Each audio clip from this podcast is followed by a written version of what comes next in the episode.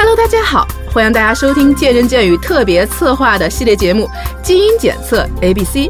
在这个系列节目里面，我们会邀请美音天动的基因检测专家 Tina 胡丽桃和我们一起来聊聊关于基因的这个话题，带我们一起揭秘人体的基因密码，解读人体的白皮书。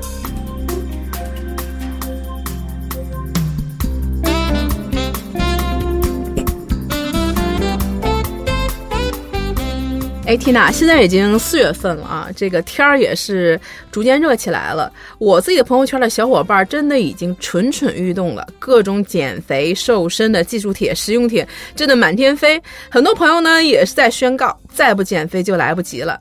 但是也是有个有趣的现象啊，这种浪潮虽然总是一波一波，但是一会儿情绪高涨几天，一会儿气又没声了，大家总是坚持不下来。首先呢，我觉得这个。就是不是心急吃不了热豆腐的事儿，就是真的非一朝一夕能实现的。呃，要明确减肥塑形，绝不是一两天能达成目标。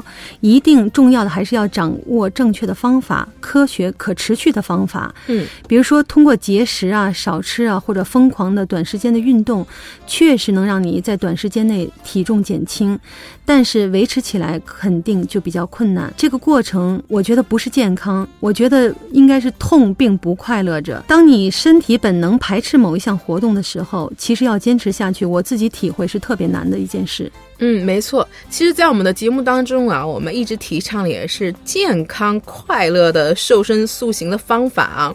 我们也一直建议大家选择适合自己的运动方式。呃，但是还会发现很多朋友啊留言说：“哎呀，觉得自己已经是懒癌晚期了，呃，运动怎么都坚持不下去，这到底该如何是好呢？”啊，真的是这个天生懒人又无药可救了吗？其实运动坚持不了呢，从基因方面是也有答案的。嗯，呃，可以从两个方面来分析，一个叫做运动能力，还有一个就是运动耐力。哎，这两个能力也是跟这个基因有关系吗？对的，就像我刚才说的，其实都可以从基因中找到答案。那咱们就先来说说运动能力不足这个事情啊。其实这个是因为缺乏了部分关键基因。这些基因其实是控制着一种叫做 AMPK 的酶，而这种酶呢，在你运动的时候才会产生功效。这个是在很多科学杂志上都已经呃文献上都可以查到的。嗯，其实呢，人们在运动的时候呢，肌肉中的线粒体数量会增多，而在不动的时候，线粒体会减少。那通过调节线粒体的关键因子就是 AMPK 酶，也就是说，AMPK 酶决定了运动能力的强弱。哦，原来是这个人体的这种酶决定了我们运动能力的强弱，而并不是说自己要不要通过努力啊，或者是通过一些其他的原因来决定你的这种能力啊。这可能在某种原因跟你天生也是有些关系的。那就是说，这个呃不爱运动，也可能是因为缺少这些关键的酶，而不仅仅是因为这个什么意志力呀、兴趣方面的问题，或者我们可以理解说，这个控制这这个酶的表达的基因发生了突变，那导致可能我们就。不太爱运动，我觉得你的理解力超棒哎，A 达。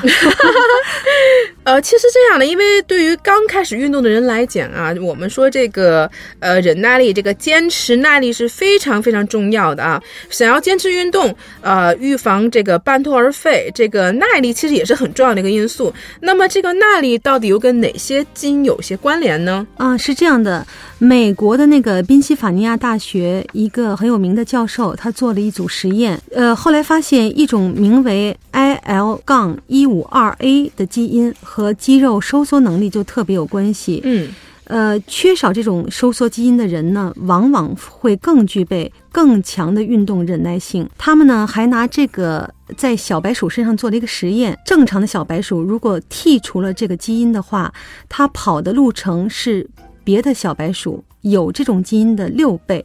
也就是说，这种小白鼠后来就被称之为马拉松小白鼠。对这些马拉松小白鼠身上呢，往往有更多的纤维和线粒体，也就是说，它更不容易疲惫，持久力更长。嗯，原来这种基因真的是有这种神奇的能力啊！那实际上这种，呃，像我们耐力呃比较久的一些运动员呀，呃，是不是也是因为刚好有这种这个变异基因，所以导致他有更好更强的一个耐力？那这也是他在这个天赋上这一块儿也是有这个。呃异于常人的地方，才让他可以有那么呃优秀的一个表现，也是有很大的因素啊。对的，你说的特别对。呃，事实上，高耐力持久的运动员通常都也有着这个基因的基因变异。嗯，其实这些美呀，还有肌肉啊，原来都是通过这个基因可以控制的啊。那我们未来可不可以通过这个基因的疗法，让那些不爱运动的朋友们动起来呢？比如像你刚才说那个小白鼠，把那个基因剔除了，哇塞，我可以有六倍的这个那个耐力啊。那其实未来我们可不可以通过呃，也像小白鼠一样，把这些呃不好的基因剔除下去，可以让我们那些不爱运动的朋友自己也动起来呢？呃，我觉得你老是替懒人说话。哈 哈就是啊，真的，这不是我们自己的原因啊，我觉得还是基于有有有决定因素的，有那么一些的因素，但是其实自己的主动性也是很重要、很重要的。当然了，就是你刚才说的那那个问题，我觉得会有那么一天的，但是在基因与性状之间的关系还没有完全研究透彻的情况下，基因疗法我觉得还不能够得到普及。我觉得最靠谱的还是大家要多咬咬牙。呃，坚持锻炼，我觉得这个来的更靠谱。嗯，您看，本来我说，嗯，都是基因惹的祸，但缇娜说，哎，其实大家还是还是要坚持锻炼啊。其实，所以说，通过缇娜给我们的讲解啊，其实让我们对自己的身体又有了一些更多的认识。虽然缇娜讲了很多我根本听不懂的一些基因的这个呃学术的一些名词啊，但最起码也让我们懂得了一些道理。是，哎，我们的这很多运动能力实际上是跟我们的基因是相关的。哎，这个是对我们来说很重。要的一个一个认知。那我们下期呢也继续呢跟 Tina 去聊聊关于这个运动和基因的话题。那也希望大家能够继续关注我们的节目。我们下期不见不散吧。